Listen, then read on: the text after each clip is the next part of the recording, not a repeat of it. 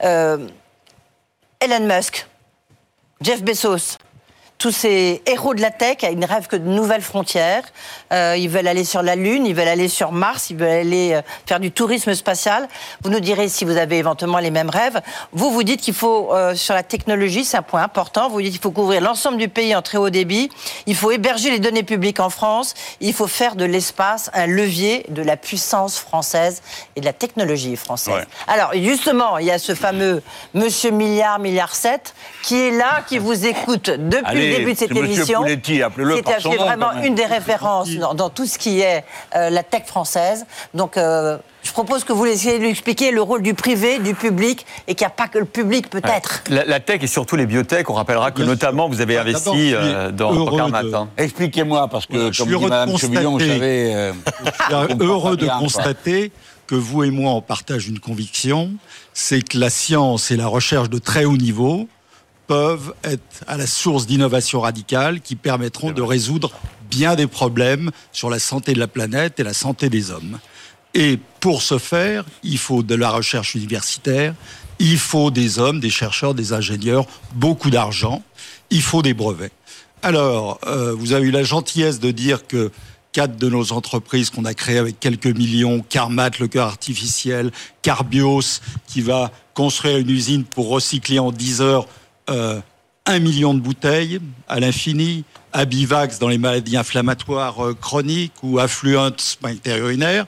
Ces entreprises, effectivement, valent aujourd'hui un milliard sept collectivement et sont possédées par des milliers de petits actionnaires français et européens. Donc, je vous ai fait un compliment, mais je dirais que si vous appliquez la totalité de votre programme, ces quatre entreprises n'auraient pas existé ou seraient parties très tôt hors de France. Alors, premier sujet, la recherche fondamentale.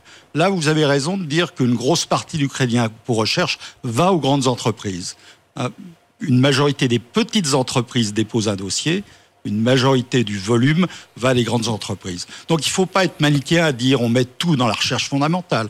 Si vous en mettez 50% dans l'Agence nationale pour la recherche, qui financeront les meilleurs projets universitaires, les meilleurs chercheurs, ça aura un très gros impact sur euh, la recherche fondamentale. Ensuite, vous avez dit les brevets, je vais interdire qu'un brevet sorte de France. Mais l'interdiction, ça ne marche pas dans le monde ouvert qui est euh, notre monde occidental.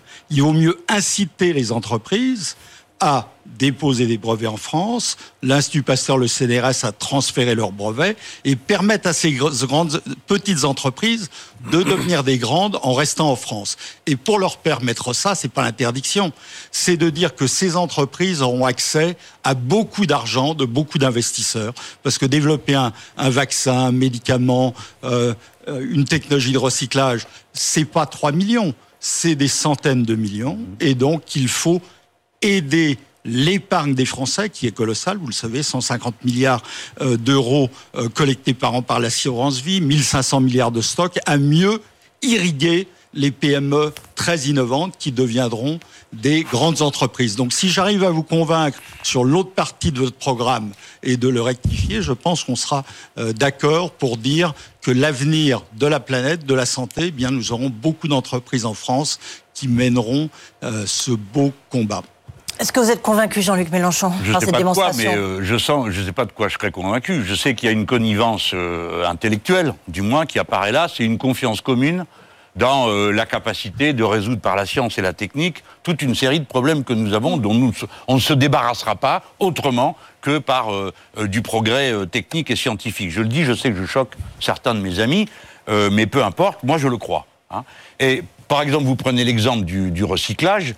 Bon, une de mes idées, c'est qu'on installe un centre de recyclage à peu près tous les 50 km. on m'a dit pourquoi? Parce que ceux qui font de la récupération me disent si tu les mets plus loin, les gens y vont pas. 50 km, ils les font, ils feront pas davantage et c'est déjà beaucoup.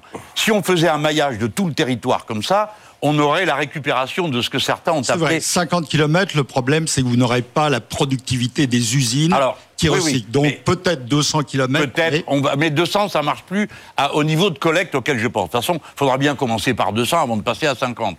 Mais ce qui est certain, c'est qu'on aurait accès de cette manière à ce qu'on appelle maintenant les mines urbaines. C'est-à-dire cette masse de matériaux de toutes sortes qu'on a jetés partout sans se soucier de savoir ce qu'ils contenaient et qui sont souvent des, euh, des, des, terres rares, des métaux rares, etc. etc. Donc c'est pour vous dire, j'ai confiance dans, dans, Quand vous me dites on peut recycler un million de bouteilles, je vous crois et je sais que vous êtes aussi une des personnes qui a mis en route des procédés pour passer du plastique venant euh, du pétrole au plastique venant des algues, c'est-à-dire qui est l'avenir à mon avis, c'est-à-dire un plastique biosourcé qui se détruira. Si nous ne trouvons pas le moyen d'arrêter de jeter 600 bennes d'ordures de plastique tous les ans à la mer Méditerranée comme nous le faisons, nous ne réglerons jamais le problème. Donc on s'entend bien euh, sur le sujet et moi c'est ça que je veux pousser. Je crois aussi que la santé est un levier technique de progrès technique considérable. Alors évidemment, on peut dire ah oui, ben ils cherchent un cœur artificiel, que ça, ça, tire tout le reste. Et quand on parle de l'espace, j'aimerais que ceux qui m'entendent se rendent compte que le troisième port spatial du monde, c'est Kourou. C'est nous les Français. Nous savons tout faire, d'un bout à l'autre de la fusée. On commet de nombreuses erreurs, dont l'une est de faire confiance aux Allemands, qui vont faire leur petit lancement depuis une base en Suède, sans passer par euh, l'entreprise commune européenne que nous avons. Ils ne confient pas tous leurs tirs de satellites à cette entreprise commune. Par conséquent, mieux vaudrait que les Français s'accordent davantage, plus profondément avec les Italiens, puisque nous tirons des fusées italiennes depuis Kourou, et avec les Russes, puisque vous ne le savez peut-être pas, mais ce mois de novembre, nous célébrons les dix années de coopération entre les Français et les Russes pour les. Mais les Allemands, vous voulez vous fâcher avec les Allemands alors qu'on fait Airbus avec eux? Non, attendez, si vous voulez, d'abord je réponds aux choses sérieuses, après nous verrons. Bah, c'est sérieux Vous dites que les Allemands oui, vont faire, des tirs en Suède. Non, mais ils ont renoncé, mais bon. Vous n'êtes pas sérieux. Ils ont eu cette idée-là Vous n'êtes pas sérieux. Vous n'êtes pas sérieux. Moi, je vous réponds que quand vous avez une entreprise européenne commune qui dépense de l'argent pour faire des fusées, à un moment où il y a une compétition avec les États-Unis d'Amérique, alors il faut que les Allemands qui participent à cette entreprise ne se contentent pas de prendre le moteur du deuxième étage pour le fabriquer chez eux, mais fassent les tirs avec les fusées françaises. Voilà ce qui est sérieux. On leur a tapé sur les doigts, ils ont renoncé, vous savez, maintenant, à faire leur petit lanceur. Mais ils avaient cette idée.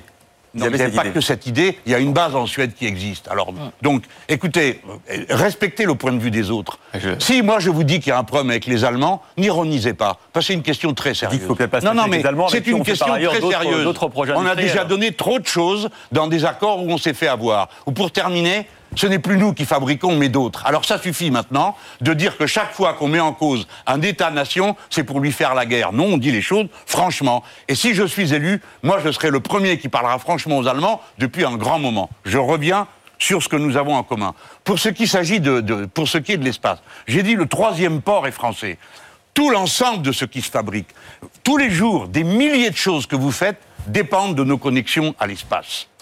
Dans ces conditions, mon idée est la suivante c'est que nous créons une université des métiers de l'espace et que ce soit une université francophone, de manière à ce que nous puissions bénéficier de tous ceux qui parlent notre langue pour améliorer les techniques et les métiers qui sont liés à l'espace. Et que nous développions les métiers comme ceux, par exemple, des applications. Vous savez qu'on a besoin absolument de l'espace pour faire fonctionner des milliers d'applications. Et enfin, pour qu'on démilitarise l'espace. Ce sera peut-être le seul moment où je pourrais évoquer des questions de paix et de guerre. On remilitarise l'espace. C'est une erreur énorme.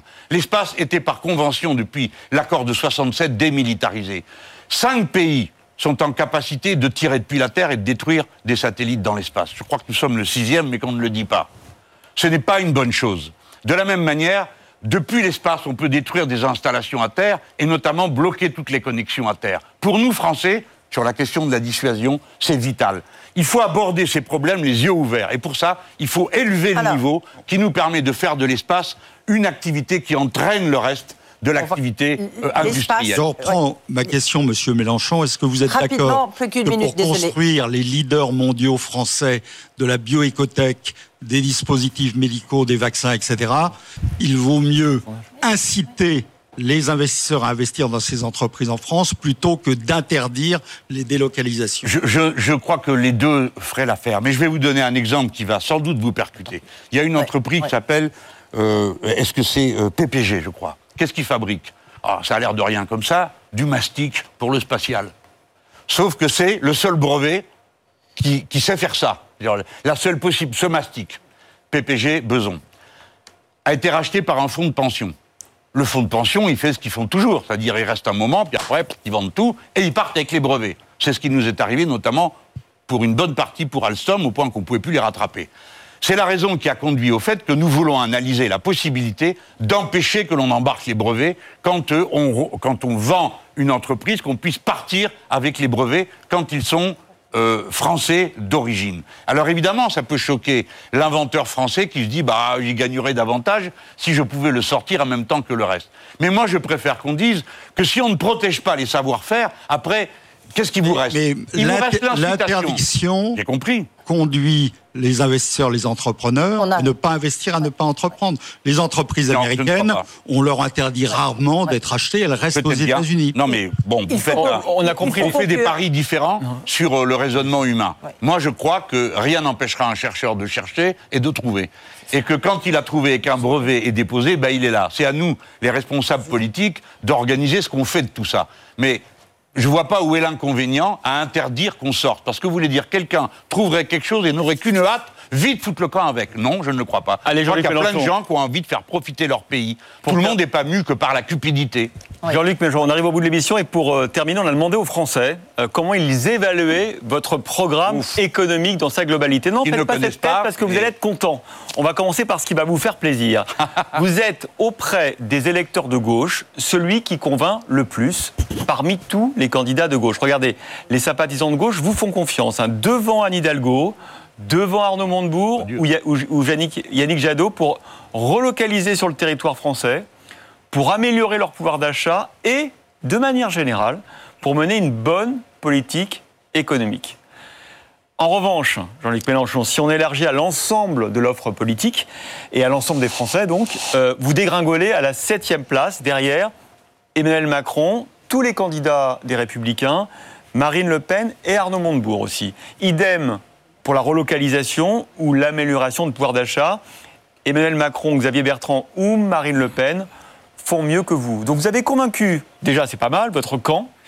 Il reste à. large. C'est pas les plus faciles à convaincre. Ah bon, vous croyez? Bah, le, plus, le, plus, dur, ça sera, les, ça sera les autres, non? Oui, mais regardez, c'est normal. Mais il n'y a pas des écarts énormes. Si on regarde Emmanuel Macron, 30%, vous êtes à 28%. Pour pouvoir d'achat, on parle pouvoir d'achat. Oui, oui, non, mais bon, c'est normal que ce soit comme ça. Mon point de vue est tellement hétérodoxe, tellement contraire à l'idéologie dominante, que les gens se disent, bon, on le trouve sympa peut-être, hein, ou pas du tout sympa, bon. mais peu importe, ils disent oui, mais enfin on aimerait bien, comme me disaient les anciens quand j'allais avec mon petit programme commun. Oh la retraite, c'est bien, vous y croyez, mais ça sera pas pour nous. Donc beaucoup de gens se disent c'est pas possible ce qu'il dit. Je ne, je ne peux rien faire d'autre que de montrer la cohérence euh, d'un raisonnement. Et puis, après, c'est la démocratie. On convainc, les gens votent pour vous. Et euh, ils votent pas pour vous, une autre politique s'applique et on applique tous la loi. Je crois qu'on en est tous au même point. Donc moi, je voudrais convaincre qu'une autre manière de faire fonctionner la société est possible. Je voudrais convaincre que le progrès social, le progrès écologique est la condition du progrès économique. Que le goût de la vie, le goût du futur, l'idée d'aider les autres avec des techniques nouvelles pour la santé, pour ci, pour là, pour explorer le monde. Tout à l'heure, on a évoqué euh, deux, deux hommes d'affaires américains sans scrupules euh, qui bénéficient de contrats avantageux de l'État nord-américain. Ils viennent nous faire concurrence. Mais nous, les Français, nous avons fait tout ça sans l'aide de personne. Nous avons fait la fusée Ariane, nous avons fait toutes ces choses magnifiques. Tout à l'heure, euh, on nous a présenté, M. Pouletti nous a présenté des inventions qui sont là sur le terrain. Nous savons tout faire. Si nous sommes capables de nous emparer de cet enthousiasme, alors on changera le monde. Et c'est pas parce qu'on n'est que 68 millions qu'on va pas y arriver. On va y arriver. Mais je comprends que les gens se disent, oh là là, ce gars, il a l'air bien. Euh, alors voyons, hein. Euh, bon, euh, n'allons pas prendre de risques. Et puis, regardez comme on vit bien quand on est un Allemand. Bien sûr, personne n'y a été, et personne ne sait à quel point on vit mal quand on est un Allemand. Pour conclure, Jean-Luc Mélenchon, vous avez donc devant vous des chefs d'entreprise qui ont discuté, dialogué, parfois âprement, en tous les cas, qui ont fait entendre leur position, vous aussi. Euh, est-ce que vous avez, je sais pas, un petit message à leur dire, à ceux qui sont là Et derrière eux, évidemment, c'est d'autres chefs d'entreprise. Vous avez une minute. D'abord, je leur dis merci. je leur dis que je, moi j'aime la contradiction parce que c'est ce qui fait réfléchir. Euh, la bonne politique, elle ne naît pas du consensus, contrairement à ce qu'on a pu raconter. Elle naît du dissensus. On n'est pas d'accord, donc on discute. Et les points de vue bougent pendant qu'on discute. mon propre point de vue a, au fil du temps, bougé sur de nombreux sujets. Alors on me dit, vous changez d'avis, ben encore heureux. En deux heures, il a bougé un peu, là? Pardon? En deux heures, il a bougé un peu?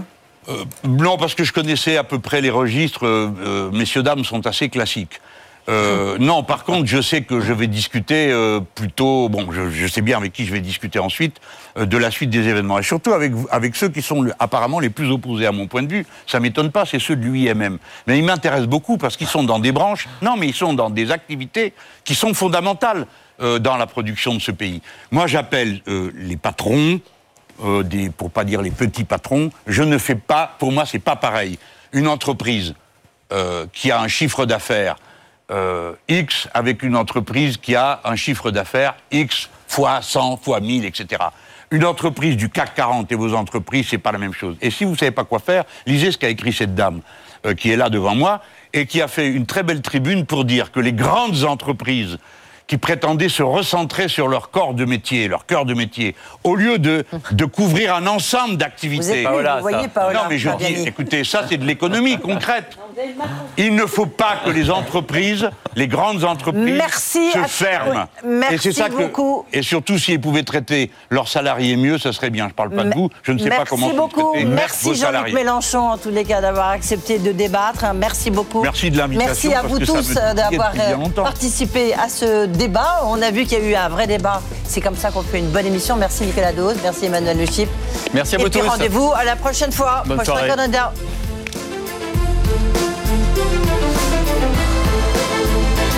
Faire réussir la France sur BFM Business.